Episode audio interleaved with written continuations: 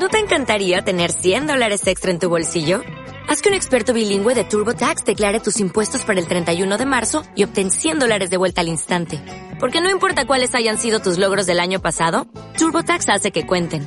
Obtén 100 dólares de vuelta y tus impuestos con 100% de precisión. Solo con Intuit TurboTax.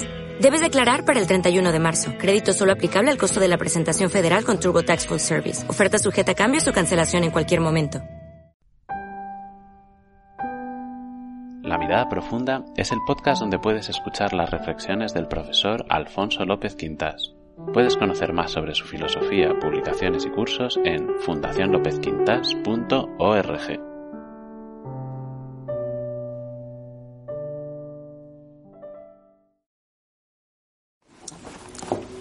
Recordarán que más de una vez he dicho en estos vídeos que hoy más que nunca debemos esmerarnos en pensar con la debida precisión. Si queremos superar el estado de emergencia formativa, emergencia cultural que estamos padeciendo actualmente. Y estoy convencido de que es necesario superar esta emergencia, esta confusión generalizada. Y para eso lo importante es profundizar en aquello que decimos y profundizar en el lenguaje con el cual lo expresamos. Algún amable oyente me preguntó en alguna ocasión qué entiendo exactamente por pensar con precisión. Es un poquito largo de contar, pero lo aclararé con dos ejemplos muy expresivos y con la mayor brevedad posible. Todos conocemos la famosa frase de San Agustín, que era un genio, pero hay que saber leerlo también para pensar con precisión. La frase de San Agustín dice, ama y haz lo que quieras. A menudo se entiende esta frase de esta forma. Con tal de que actúes movido por el amor, puedes hacer lo que desees. A primera vista, esta concesión de la primacía al amor suena bien, a modo de una música agradable. Pero actuaríamos de modo atolondrado si no la matizáramos debidamente. Ese matizar es pensar con cuidado. Se podrían decir mil cosas sobre, eh, incluso anécdotas, de las consecuencias de pensar de manera atolondrada y expresarse sin pensar bien qué término decimos, qué término utilizamos. Pero me gusta más poner dos ejemplos más positivos.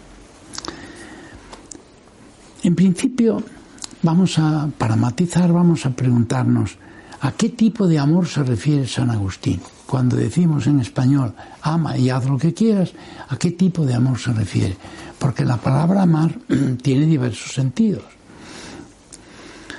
A mí me extrañaba, ya, ya, cuando era joven, eh, me extrañaba, más joven todavía, me extrañaba que este gran escritor, tan agudo como precavido y cuidadoso en el lenguaje, porque San Agustín, además de genio, era un hombre cuidadoso, me extrañaba que utilizara el verbo amar sin matización alguna, porque amar en latín, amare, significa algo parecido al español amar, que es querer algo o a alguien de modo egoísta o bien de modo generoso. Por lo tanto, es un, es un término neutro, no especifica. Amar se queda así un poco vago. Me extrañaba que San Agustín no precisara más. Y entonces consulté el original, que es un libro latino, que es In Epistola Johannis, que, que es estudios sobre la primera epístola de San Juan. Y observé que él escribe en latín lo siguiente: Dilige el quod vis fac, a la letra. Ama con amor oblativo y lo que quieras, hazlo, a la letra. Dilige el quod vis fac. Ama con amor oblativo y lo que quieras, hazlo. No utiliza el verbo amar en latín, amar, él no lo utiliza, utiliza otro, que era más fino, era más explícito. Para dejar bien claro su pensamiento, a continuación agrega, porque si amas de verdad, no es posible que hagas algo que no sea el bien. El muy pícaro quiere aclarar bien y dice a continuación, te digo que ama y haz lo que quieras, porque dice, si amas con este tipo de amor al que yo aludo, por eso utiliza el verbo diligere, que es lo mismo que agapao en griego, de donde viene ágape, utiliza ese verbo, entonces dice, si amas de esa manera, entonces lo que hagas estará bien hecho. San Agustín era uno de los escritores más lúcidos que yo conozco, más lúcidos, sin duda ninguna, de toda la historia. Tenía muy claro que el amor verdadero es el amor desinteresado. Y ese comienza cuando subimos al nivel 2, que es la subida decisiva en la vida. Y en este nivel 2, nuestra libertad de maniobra, es decir, la libertad de hacer lo que queremos, lo que nos place, se convierte en libertad creativa, libertad orientada a hacer el bien. ¿Ven? Fíjense, por ejemplo, un pianista. Un pianista puede ser un hombre egoísta en su vida normal, pero si se pone a tocar el piano, toca una obra de Haydn, una obra de Mozart, una obra de Boccherini, qué sé yo, él quiere tocarla tal como se debe tocar quiere tocarla bien. ¿Para qué? Para el bien de todos. Y por lo tanto, un buen pianista, un buen organista, un, un buen, qué sé yo, lo mismo podríamos decir de otros, de otras artes, ¿verdad? un buen pintor, etc. Lo que quiere es hacerlo bien. Pero hacerlo bien no solo para su lucimiento, ni siquiera en primer lugar, sino para el bien de todos.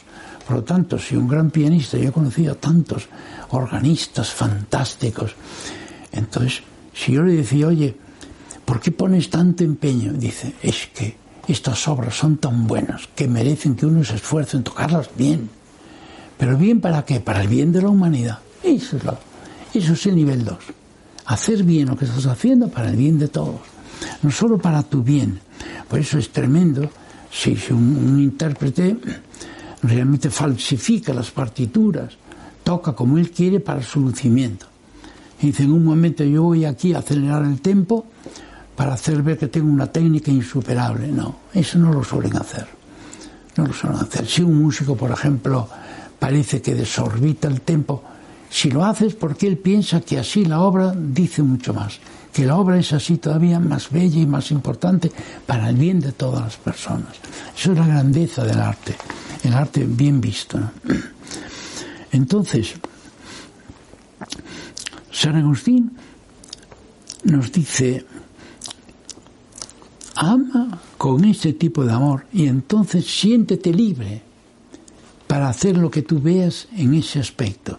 Porque si amas con ese amor, entonces lo, lo harás bien. El amor es el canon de la libertad verdadera, la libertad generosa y creativa. Si tú tienes amor al arte, Amor verdadero, no egoísta, sino amor al arte, no amor a ti mismo, que eres un artista. Entonces verás tú cómo harás lo indecible para tocar bien. Y para tocar bien en bien de toda la humanidad. Obsérvese que la fuerza de la argumentación agustiniana radica en el, uso del verbo diligere, amar con actitud generosa. Si por desconocimiento o descuido los traductores hacen caso omiso de esta matización, se empobrece el texto traducido y se provocan muy serias confusiones. A veces en las traducciones eh, yo respeto mucho a los traductores porque he traducido mucho y sé que es muy difícil el arte de traducir. Pero mm, a veces se busca, no digo ya la comodidad, pero sí cierta facilidad para el lector. Es decir, si se complica el texto porque tenemos que matizar, entonces a veces se, se procura o se prefiere aligerar el texto para hacerlo más sencillo. Bueno, pues no. Por ejemplo, hay frases de la escritura que si tú prescindes de esta matización del verbo agapao el verbo diligere, pues entonces parece que resultan como más sencillos, ciertamente. Pero ahí no hay que buscar la sencillez ni la facilidad, hay que buscar que todo esté bien matizado. Por ejemplo, si dice San Juan, Dios es amor, pero lo dice con el verbo agapao, dice Dios es agape, todo no traduzcas en castellano sencillamente Dios es amor, porque entonces puedes dar lugar a confusiones. Tú traduce Dios es amor obrativo, o Dios es amor desinteresado, Dios es amor incondicional. Por tanto, el que practica este amor incondicional está en Dios y Dios en él. Es una frase decisiva de toda la Sagrada Escritura. Pues hay que traducirla repitiendo el amor obrativo, amor obrativo siempre. Hombre, la frase parece que queda un poquito cargada, sobrecargada. No importa, porque así está matizado. A eso me refiero cuando digo que hay que aprender a hablar con precisión. Pero decía que iba a poner dos ejemplos. El segundo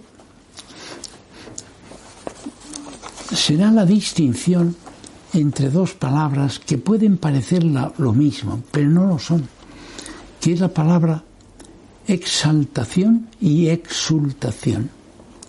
O bien la palabra euforia por una parte y la palabra entusiasmo por otra. Vamos a ver lo distintas que son y lo parecidas. Y ahí está lo malo. Cuando las palabras son parecidas, dan lugar al peligro de que uno las confunda y piensen que es lo mismo.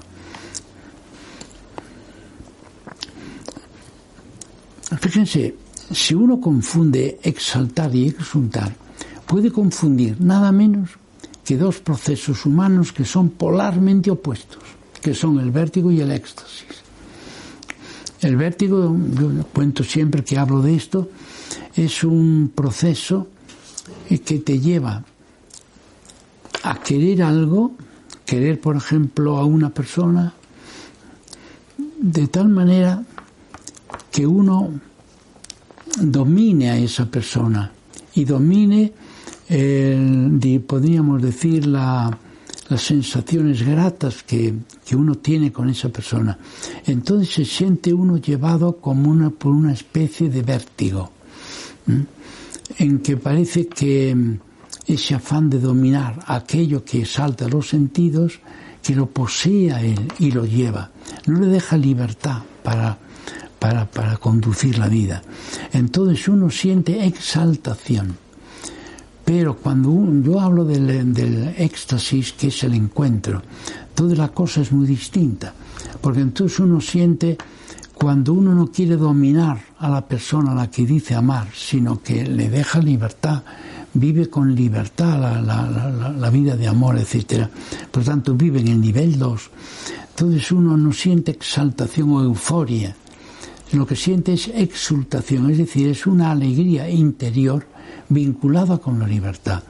Fíjense qué distinto es confundir una cosa con otra, es realmente confundir aquello que atrae mucho, no te pide nada y acaba destruyéndote, confundirlo con un, un proceso, el de éxtasis, aquello que te promete todo, no te, te exige todo y luego te lo da todo al final es confundir lo uno con lo otro que es opuesto totalmente. ¿ven? Entonces, euforia y entusiasmo pasa lo mismo. En las características del vértigo está en que cuando uno posee aquello que enardece a los instintos, uno siente euforia. ¿Qué es la euforia? La euforia es una especie de exaltación que es como una hoguera hecha con hojas secas, que te da un resplandor rápido Parece que te lo llena todo, pero aquello se queda convertido en cenizas muy pronto. Esa es la exaltación, la euforia. Tú puedes estar eufórico en un momento e inmediatamente sentirte terriblemente desolado. El entusiasmo es bien distinto. El entusiasmo es algo mucho más profundo. Cuando tú empiezas a, por ejemplo, a tratar a una persona y a quererla, y tú ves que congenias y ves que esa persona puede hacerte mucho bien y tú a ella, etc., sientes entusiasmo. Entusiasmo es una palabra griega, entusiasmos, que significa estar como metido en lo divino.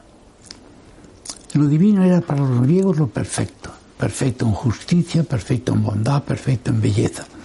El entusiasmo es, por lo tanto, un sentimiento muy positivo. Sentir entusiasmo no es sentir una, una sensación que te va a arrastrar, sino sentir una sensación que te va a elevar. Es bien distinto. Por eso yo cuando hablo del éxtasis, que te produce el encuentro con una persona que amas, yo ah, utilizo el término entusiasmo. Pero claro, como euforia y entusiasmo parecen ser lo mismo, entonces hay el peligro de confundir vértigo que te destruye con éxtasis que te construye. ¿Ven la diferencia? Por lo tanto, aquí tenemos que, que pensar lo siguiente. La euforia va muy unida con el arrastre. Sentirse, que es lo que hablamos en las aducciones, en la, cuando una persona se siente seducida por algo. La seducción es mala, la atracción es buena. Sentirse atraído es muy bueno porque puede ser el comienzo de un encuentro, pero sentirse arrastrado, es decir, sentirse seducido, fascinado por algo, es muy malo. Es decir, yo no diría nunca a mí me seduce Mozart. Me encanta Mozart, por ejemplo, como músico, muy bien, me encanta. Decir me encanta no tiene peligro ninguno. Eso quiere decir que yo lo paso muy bien, que a mí me eleva el ánimo, que me pone muy contento oír a la música de Mozart. Me parece perfecta. Bien, y puedo decir, me atrae, me encanta, puedo decir incluso medio en broma me chifla. ¿eh? Todo eso no tiene peligro. Pero si yo me siento seducido, fascinado por Mozart, si digo esto, entonces digo algo muy peligroso, porque la fascinación arrastra. En cambio, la atracción entusiasma, la atracción conserva la libertad. Es más, me eleva la libertad de nivel. Yo me siento mucho más libre interiormente siguiendo una música como la de Mozart o una música que me produzca vértigo. Hay tipos de música por el ritmo, etcétera, que producen vértigo. Parece que es una fascinación, que tú te metes dentro de un ritmo y parece que no terminas. Te sientes arrastrado por él. Hay que distinguir muy bien entre arrastrar y atraer. Atraer es muy bueno. Por ejemplo, enamorar es muy positivo. Una persona que enamora a otra, no la violenta, no la arrastra, muestra lo que ella es, muestra lo que tiene, si a ti te, te gusta, etcétera, tú te sientes enamorado de esa persona, como yo estoy enamorado de Mozart o de Beethoven o de Debussy o qué sé yo, o entre los pintores pues tantísimos. Enamorar es importante porque no es dejarse arrastrar, es libremente, con libertad creativa, establecer una relación de trato con algo o alguien. ¿verdad? Ahora, el dejarse arrastrar es muy mal. Entonces, cuando tú te dejas arrastrar, puedes sentir exaltación. Es la exaltación especial del vértigo. Miren, hay una exaltación especial, por ejemplo, en el exceso de velocidad. Una persona dice, es que vivo como un éxtasis. No, vives como un vértigo, porque te acaba arrastrando. Hay personas que tienen pasión por el riesgo y tirarse de un puente, ¿verdad? Y, tirarse de lugares tal, un, qué sé nadar entre, entre tiburones. Bueno, hay muchas diversiones que son, diríamos, acaban en vértigo.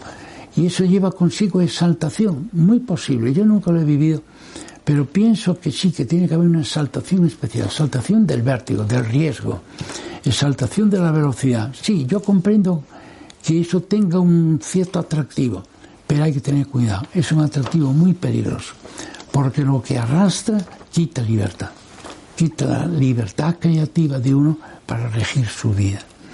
Queridos amigos, confundir estos pares de término y enturbiar los procesos básicos de la vida humana, que son vértigo y éxtasis, es algo que puede llevar a muchas personas a confundir el camino que lleva a la felicidad con el camino que lleva a la decepción amarga y por tanto al desastre. No se exagera en modo alguno cuando se destaca que debemos a pensar, que debemos aprender el arte de pensar bien y distinguir estos términos. No es lo mismo atraer que arrastrar. No, es lo mismo. El dejarte arrastrar puede darte una impresión de fuerza, sí señor. Es la fuerza del vértigo. Es una persona que se embriaga, se deja arrastrar. Ahora, ¿eso te lleva a la felicidad? No lo creo. Algún día hablaremos de esto, del vértigo de la embriaguez, por ejemplo, que es una fuerza que te puede llevar a dar cierta exaltación, pero exultación no lo creo. No lo creo, estoy convencido de que no. Te puede llevar a un estado de euforia, sí, pero esa euforia no es entusiasmo. Entonces termino diciendo, nuestra orientación en la vida, nuestro pleno logro como personas y consiguientemente nuestra auténtica libertad y felicidad no se dan por el camino del arrastre, sino de la atracción, no por el camino de la exaltación, sino de la exultación, no por el camino de la euforia, sino del entusiasmo. Realmente, queridos amigos, el pensar bien es un preludio para la felicidad. Si te ha gustado este podcast, compártelo y valóralo en tu plataforma de podcast para ayudar a difundir el canal. Si quieres conocer más sobre el pensamiento del profesor, puedes ver sus vídeos en YouTube en el canal F. Quintas y en fundacionlopezquintas.org. Muchas gracias y hasta la próxima. O'Reilly Auto Parts puede ayudarte a encontrar un taller mecánico cerca de ti. Para más información, llama a tu tienda O'Reilly Auto Parts o visita oreillyauto.com.